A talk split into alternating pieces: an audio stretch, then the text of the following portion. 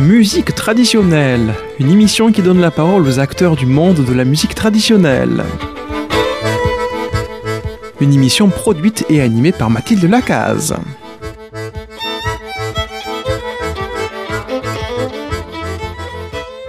Chères auditrices et auditeurs de Radio Présence, bonjour. Aujourd'hui, dans Musique traditionnelle, nous retrouvons Josette Quintard qui nous parle depuis la région parisienne. Bonjour Josette. Bonjour Mathilde. Nous avons toujours ici euh, le fidèle Armand Gall aux manettes. Bonjour, chère Bonjour, Armand. euh, Mathilde et chère Josette. Et puis nous allons commencer l'émission comme d'habitude avec euh, une petite valse et c'est Josette qui donnera le nom juste après et qui vous en parlera?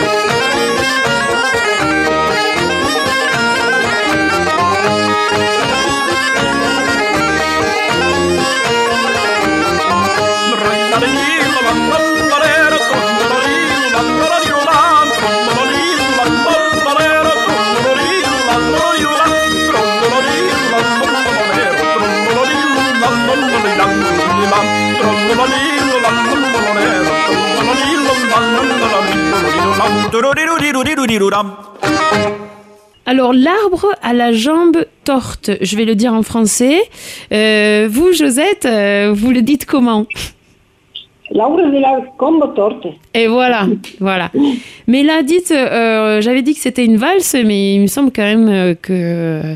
Oui, Que je me suis fait un peu avoir. Ils enchaînent une bourrée après, juste derrière la valse, en fait. On est d'accord. Alors, présentez-nous le groupe que vous avez choisi euh, Alors, pour cette ce morceau. Oui, alors c'est le groupe c'est Flore de Zingue. Donc euh, avec Michel Sbelin à la cabrette. Cabrette est bon là il en, il en joue pas sur ce morceau mais il joue aussi le violon. Oui, Ludovic Rino à l'accordéon chromatique. oui, Olivier Sulpice au banjo oui. Et Christian Mage qui est de chez vous, qui est du Lot. Oui, tout à fait. De Cardaillac. Et faut qui aussi chante. qui- Et j'aime beaucoup justement. J'ai choisi ce, ce- enfin, un, un morceau où Christian euh, Mage chante parce que je trouve qu'il il, il prononce le- vraiment bien le patois. Je comprends vraiment tout ce qu'il dit. Et c'est très rare de nos jours parce que bien souvent dans les dans les chansons maintenant les chants euh, ils chantent en, en occitan. Enfin, ils appellent c'est l'occitan, c'est la langue occitane qui a été officialisée, mais je comprends pas tout. Oui, mais euh, c'est... Je comprends bien ce qu'il dit. C'est effectivement ça. Alors, euh, j'ai eu la chance de jouer avec Christian Mage en 2010 dans le Lot. Ma grand-mère était là. Et euh, elle m'a dit exactement la même chose. Il dit, ah, lui, lui, ah, lui il parle bien le patois. Voilà. Je le comprends. J'ai dit, oula, si euh, ma grand-mère a dit qu'il parlait bien le patois, alors on a, on a une marque de fabrique. Alors si Josette Quintard euh, recertifie par-dessus, euh, c'est sûr, Christian Mage, euh, si euh, vous nous écoutez, eh bien, vous parlez bien le patois. Bah, je lui ai dit, de toute façon, et je lui ai, je lui ai dit, parce que je l'ai rencontré, je lui ai dit vraiment, je, et, l'avais dit à Michel Belan, parce que c'est un peu lui qui l'a qui l'a introduit dans, dans, dans ce disque-là, dans le Mhm. disque qui s'appelle Crème et chèques. Et il m'avait dit, tu vas voir, tu verras, euh, je pense que lui, vraiment, il, il parle bien le patois. Et effectivement, quand j'ai entendu, je disais, bon, oui, là, Oui, exactement. Ouais. C'est, c'est, euh, en tout cas, il le dit bien avec l'accent ah ouais. d'ici. Oui. Voilà, ça c'est, c'est vrai. Alors euh, Christian ne fait pas partie du, du trio, mais effectivement, Non. il a été invité sur euh, sur le CD. Et euh, on est parti un peu vite là sur cette émission, mais je rappelle à mes auditrices et auditeurs euh, que vous êtes donc euh, musicienne à vos temps perdus, vous faites de la cabrette, Euh, vous avez fait beaucoup beaucoup de danses euh, folkloriques et traditionnelles d'Auvergne. Vous êtes situé en région parisienne et euh, moi je vous ai invité aussi parce que j'ai été impressionnée par votre mémoire. Je trouve que vous savez énormément de choses sur cette musique euh, auvergnate, que vous connaissez les noms des morceaux, les noms des musiciens, qui les a joués. Euh, alors comment comment vous faites pour retenir tout cela? Parce que j'ai trouvé ça vraiment assez fascinant. Euh, comment je fais Déjà, quand, on, quand quelque chose nous passionne, on retient plus facilement. Et ouais, pas forcément. Puis- Moi, je et les retiens pas euh, tous. C'est aussi des années aussi. Bon, ça va, j'ai pas encore trop, trop perdu la mémoire. Donc pour l'instant, oui, je, je m'en tiens bien, oui, ça va. Mais comment je fais, je sais pas. J'ai pas une technique particulière. hein. Et puis euh, il y a aussi le, le fait maintenant que je me sois mise à, à la cabrette, ça me permet aussi de bah, de, de, de, de cultiver cette mémoire parce que euh, les- de jouer les morceaux, ça, ça te permet d'entretenir la mémoire, hein, c'est sûr. Oui, et alors vous faites de la cabrette depuis à peu près 10 ans. Vous y êtes mis Oui, à la retraite. fait. Donc Ouais. j'encourage euh, auditrices et auditeurs de se mettre euh, à jouer d'un instrument quand ils en ont envie. Il faut se lancer, et puis voilà. c'est pas toujours facile au départ, mais bon, avec de la persévérance et du travail, on, on y arrive quand même. Et de, et de l'amour et de, de l'envie. Ah bah aussi. oui, si on n'aime pas, c'est pas la peine. Voilà. Alors, est-ce que vous pouvez me dire pourquoi vous avez cho- choisi Fleur de Zinc? Parce que je suppose que vous connaissez aussi des groupes euh, et qui passeront plus tard euh, un peu plus âgés, enfin dans le temps. Fleur de Zinc, c'est quand même un groupe euh, assez neuf. Ils ont 10 ans. Ça fait 10 ans qu'ils sont là en musique auvergnate. Bon, il y a des très très bons musiciens de temps, notamment euh, l'incontournable Michel Esbelin à la, cabrette. Euh, mais qu'est-ce qui vous a fait choisir ce morceau à nous présenter? Alors celui-ci particulièrement, c'était. J'aime bien ce j'aime bien ce que ce qu'ils font dans le groupe J'aime bien ce qu'ils font. Et ce morceau-là, j'avais choisi justement pour faire euh, pour faire entendre le chant par Christian Mage, enfin la- le, le patois par- euh, chanté par Christian Mage, parce que je trouve qu'il le, comme je vous dis, je viens de le dire, il, il le prononce très bien. Et du coup, euh, j'avais envie de faire, euh, pour deux raisons, parce que j'aime bien Fleur de Zinc, et puis aussi pour faire entendre Christian Mage. Ouais. Il y a d'autres disques de Fleur de Zinc où, où il n'y est pas, et c'est pour ça que j'ai choisi ce- celui-là particulièrement. Et surtout, vous, je, je le rappelle, vous parlez très bien, enfin, vous, vous parlez ce, ce langage. Vous me disiez justement en antenne que euh, vous aviez du mal à le, à, le, à le parler parce que vous aviez peu de gens avec qui le, le, le communiquer. Bah, de, de moins en moins, quoi. J'ai encore quelques, quelques amis de ma génération, mais très peu maintenant, parce qu'il y en a beaucoup même de ma génération qui ne le parlent pas, et qui le comprennent pour la plupart, mais qui ne le parlent pas. Et du coup, euh, bah, les anciens, plus anciens que moi, on va dire, parce que maintenant je suis aussi une ancienne, mais les plus anciens, bah, ils sont plus là, pour la plupart. hein. Moi, j'ai encore mon père, mais mon père, il n'a jamais pris l'habitude de me parler patois, donc euh, même encore, il ne me parle pas. Quand il rencontre euh, des anciens euh, de sa génération là-bas, parce qu'il est reparti dans le Cantal, bien sûr, à la retraite, il ne parle patois avec tous. Euh, Ça, si on le trouve sur la place du marché, euh, on entend parler que patois. hein. Mais avec ses enfants, il parle toujours français. Donc chez vous, chez vous, comme chez beaucoup de gens, ça a sauté une génération, finalement. Ceux qui vous parlaient Oui. patois, c'était vos grands-parents, et vos parents, ils ont fait euh, parce que la République française voulait, c'est-à-dire euh, euh, parler français pour pouvoir aller à l'école, et puis... euh, Ah oui. et Bah, puis- déjà, déjà, mon père me raconte que lui, quand il était en Auvergne petit, euh, quand bah, les- tous les gamins parlaient, parlaient entre eux, ils parlaient patois, puisque à la maison, tout le monde parlait comme ça. Et, et il se souvient très bien de s'être fait taper sur les doigts parce qu'il fallait pas parler le patois. à l'école, oui. Et même à oui. Et, à et hors école aussi? Bah, hors école, euh, non. Les parents ne leur, leur interdisaient pas parce qu'ils le parlaient eux-mêmes, mais, euh, mais à l'école, oui, euh, ils leur interdisaient de parler patois, c'était interdit. Ouais, donc avec vous, ils l'ont pas fait. Et vous avez eu la chance quand même que vos grands-parents, enfin de vivre avec vos, vos grands-parents pour pouvoir euh, l'attraper, ce langage. Ah oui, Parce que comme vous le dites, alors expliquez-nous, voilà, vous me disiez qu'il y a certes des gens qui parlent occitan et il y a des universités d'occitan aujourd'hui, par exemple à Toulouse, mais que vous ne le compreniez pas. Alors, Alors, je, comprends je comprends en partie, mais je le comprends moins bien. Euh, D'accord. des- Il y a des choses que je comprends moins bien. C'est la prononciation sans doute, mais je- après, euh, déjà, fois, dans le même département, euh, on ne parle pas de la même façon. Et si on prend l'exemple du Cantal, alors c'est justement, c'est ça, le Cantal, il, il touche en fait les, les six autres départements du Massif central. oui, On est juste au milieu. oui, Et suivant les- le côté dans lequel on se trouve du Cantal, la- la- par exemple, euh, Christian Mage, pour en revenir à lui, euh, il, est, il est du Lot, oui. eh bien, on se comprend très bien. Je comprends très bien quand on parle. Par contre, si je vais vers Saint-Flour, je comprends beaucoup moins bien. On ne parle pas de la même façon. Ouais, oh, moi j'ai entendu parler de, de l'Auvergnat. Mes grands-parents me disaient que quand ils arrivaient, euh, arrivaient à s'entendre avec les Auvergnats, mais que c'était, euh, c'était pas facile. Ben, ça dépend d'où ils étaient, en fait. Parce que euh, moi, j'ai connu aussi quelqu'un qui était du Lot, et euh, avec qui on pouvait, par- on pouvait parler. Enfin, même mon père, il parlait souvent avec lui en patois, il se comprenait très très bien, et il parlait la même chose. À part, toutes petites différences, mais vraiment minimes. mhm. Par contre, euh, bah, moi, je, je, mon mari, il avait, ses oncles euh, étaient de- du côté de Saint-Flour, hein. Et ben, quand il parlait, euh, je comprenais pas tout. hein. Il fallait vraiment qu'il parle doucement. Il y avait des mots qui étaient complètement différents. Mhm. Et c'est intéressant, c'est- hein, c'était vraiment très, très, très, très, très territorial, euh, Ah oui, ces, langues. Et ça, ça Quand on beaucoup. dit, euh, par exemple, euh, par exemple, euh, chez nous, on dit, je vous donne un exemple, hein. un chien, c'est une co, une co. Mhm. Et, et eux, ils disent une chi. Alors, il y a vraiment Oui, aucune, ressemblance, quoi. Donc, des fois, il faut vraiment suivre la conversation. Ah bah, On finit par, par, par interpréter, parce qu'en en entendant le reste de la conversation, il y a quand même des mots qu'on comprend. Mais il y a des mots, vraiment, je dis, que je ne sais pas ce que ça veut dire.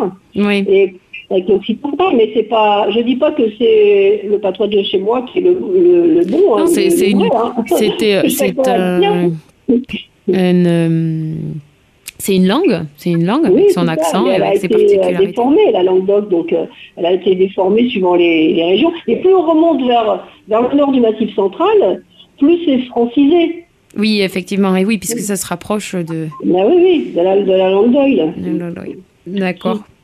Alors, on va passer euh, à, la, à la chanson suivante, qui Ouais. est La bourrée de Saint-Chély. Voilà, et puis vous nous direz, euh, vous nous en direz plus sur ce morceau. D'accord. Présence à Figeac 97.7.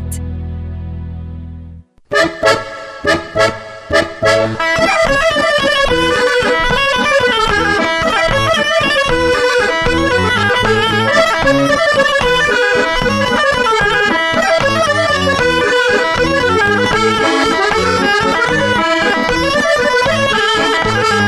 you.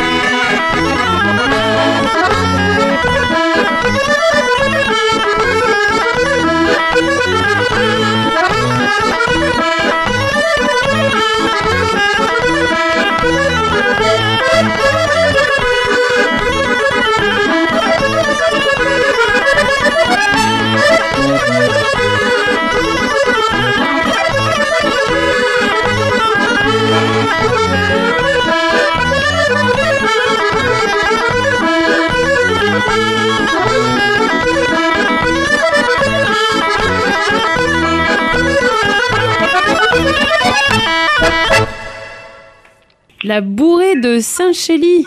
Euh, alors là, euh, je suppose que vous connaissez très bien l'accordéoniste, euh, Josette. Oui, oui, oui. Vous l'avez rencontré Je le Cabretaille aussi. Ah oui, d'accord. L'accordéoniste n'est autre que mon mari, donc Claude Quintard, et, le Cabretaille, mon frère, Ah, Daniel. Voilà. ah c'est votre frère, je savais Mon frère pas. qui joue là avec, euh, avec, euh, avec Claude, avec mon mari. ouais. D'accord, et ça Voilà. s'appelle le duo cantalien. Euh, c'est un disque qu'ils ont- qu'ils avaient fait ensemble, oui, qui, qui s'appelle le- qui s'appelle le duo Cantalia. Musique traditionnelle d'Auvergne. Et c'est c'est sorti quand ça? Euh, c'est sorti en, attendez, je dis pas de bêtises, en 2000, euh, 2015. Ah, c'est- c'est c'est très récent euh, en fait. C'est pas, c'est pas très vieux, ouais, tout à fait. Ouais. Alors moi, c'est, c'est, je vous demanderai après, mais enfin, cette, euh, cette musique, ce son, ça me fait vraiment penser à ce que j'ai entendu petite dans les balles, dans les fêtes de village, euh, dans, à la radio, parce que mon grand-père adorait écouter ça. C'était vraiment, euh, c'est vraiment un son qui est hyper spécifique. euh, Alors d'Auvergne, euh, certainement un peu, un peu du Lot, un peu, un peu du Quercy, mais surtout de chez vous.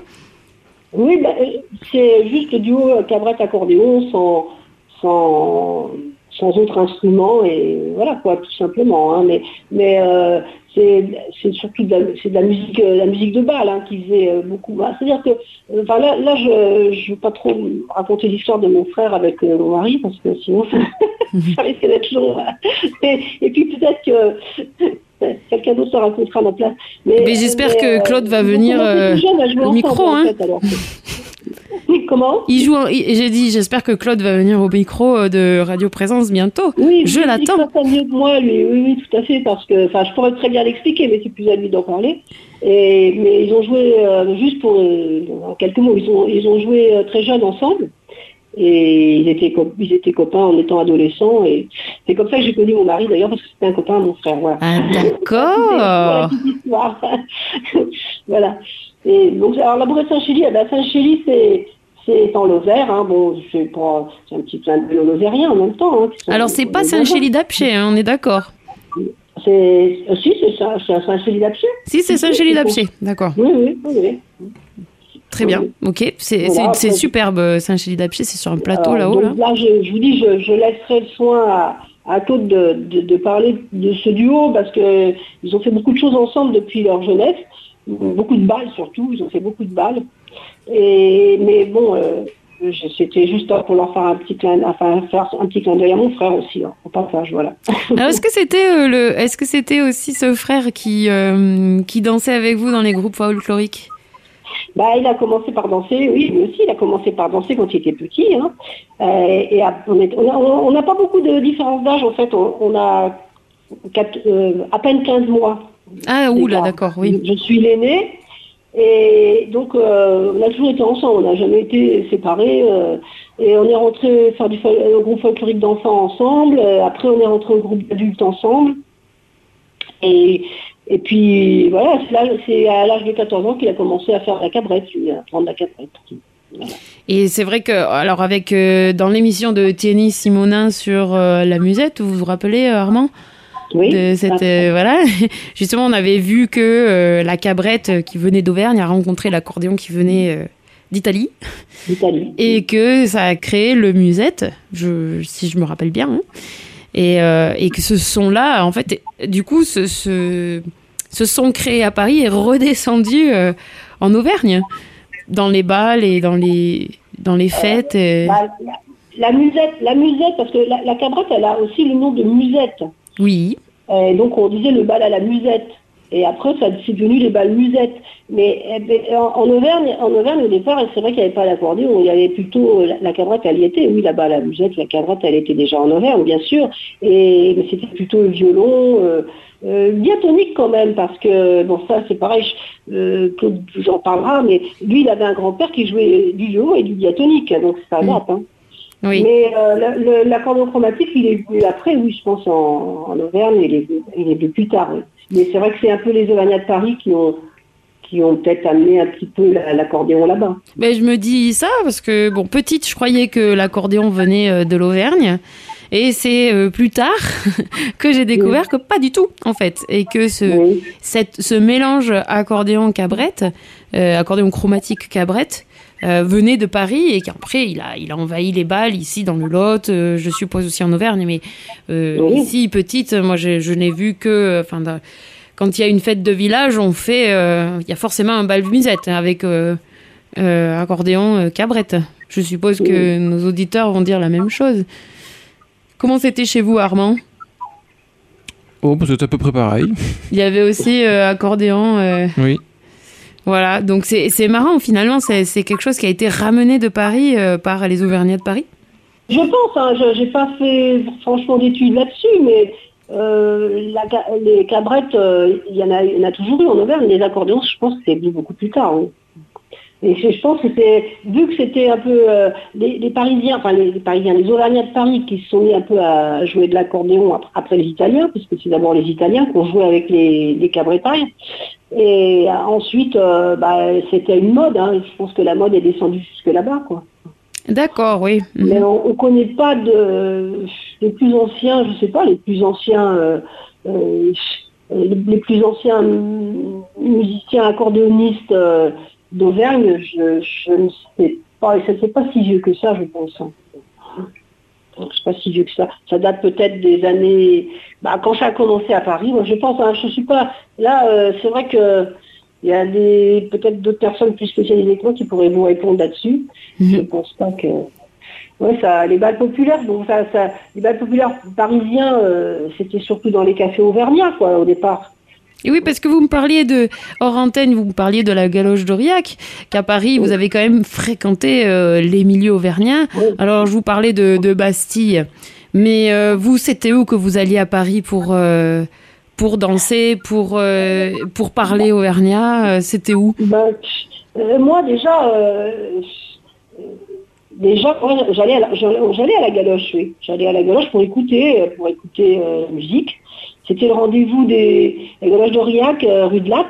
C'était le rendez-vous de tous les musiciens auvergnats de, de Paris.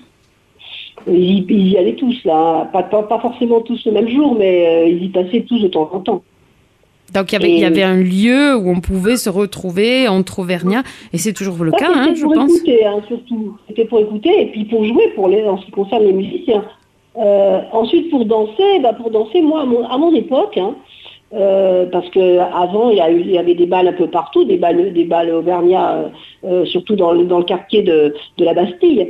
Mais moi, déjà, c'était un peu terminé tout ça quand j'étais jeune. Ah. Donc on avait encore des établissements dans Paris où il se faisait des, des, des, des banquets auvergnats, des, des amicales, des amicales auvergnates qui faisaient leurs banquets, en fait, euh, annuels. Alors, les amicales, c'est-à-dire que euh, ce sont des originaires d'un- d'une commune d'Auvergne, d'Auvergne ou de l'Aveyron ou de la Lozère, hein, Mhm. euh, qui, qui, se, alors les, les- ces originaires qui étaient à Paris euh, se réunissaient chaque année au cours d'un banquet pour, bah, pour se retrouver, pour parler bien souvent de, de, de- de- de- d'affaires aussi, il faut bien le dire, Eh parce oui. que c'était souvent des cafetiers, euh, restaurateurs et tout ça hein, dans, Mm. dans ce milieu-là. Et, et, dans- et au cours de ces, de ces banquets, euh, quand le banquet était terminé, il y avait des balles. Oui, voilà. eh Donc oui. les gens du banquet restaient au bal s'ils le désiraient, mais aussi il y avait également des entrées de balles. Oui, il y a qu'il des gens qui arrivaient. de- Mm. Voilà, on pouvait aller danser sans être au banquet si vous voulez. Oui. Et, et du coup, il y avait beaucoup à l'époque de, même moi j'ai connu beaucoup de garçons bougnats, donc qui Oui. venaient travailler sur Paris, des garçons de café aussi, qui n'avaient pas forcément les moyens de s'offrir le banquet, parce que c'était quand même pas donné financièrement. Mhm. Et donc, euh, bah, ils venaient pour le bal, voilà. D'accord. Alors, très intéressant. Je, euh, c'est c'est vraiment intéressant cette, cette partie euh, historique euh, de, de la musique auvergnate à Paris. Je vous propose qu'on en reparle la prochaine fois, parce Mhm. que euh, notre émission se termine à nouveau. Mais Mhm. nous aurons, euh, je vous invite hein, pour, pour la semaine suivante pour venir reparler à nouveau de, de votre expérience auvergnate à, à Paris. D'accord. Eh bien, à bientôt, Josette. À bientôt Mathilde, à bientôt Armand et à bientôt aux auditeurs. À bientôt.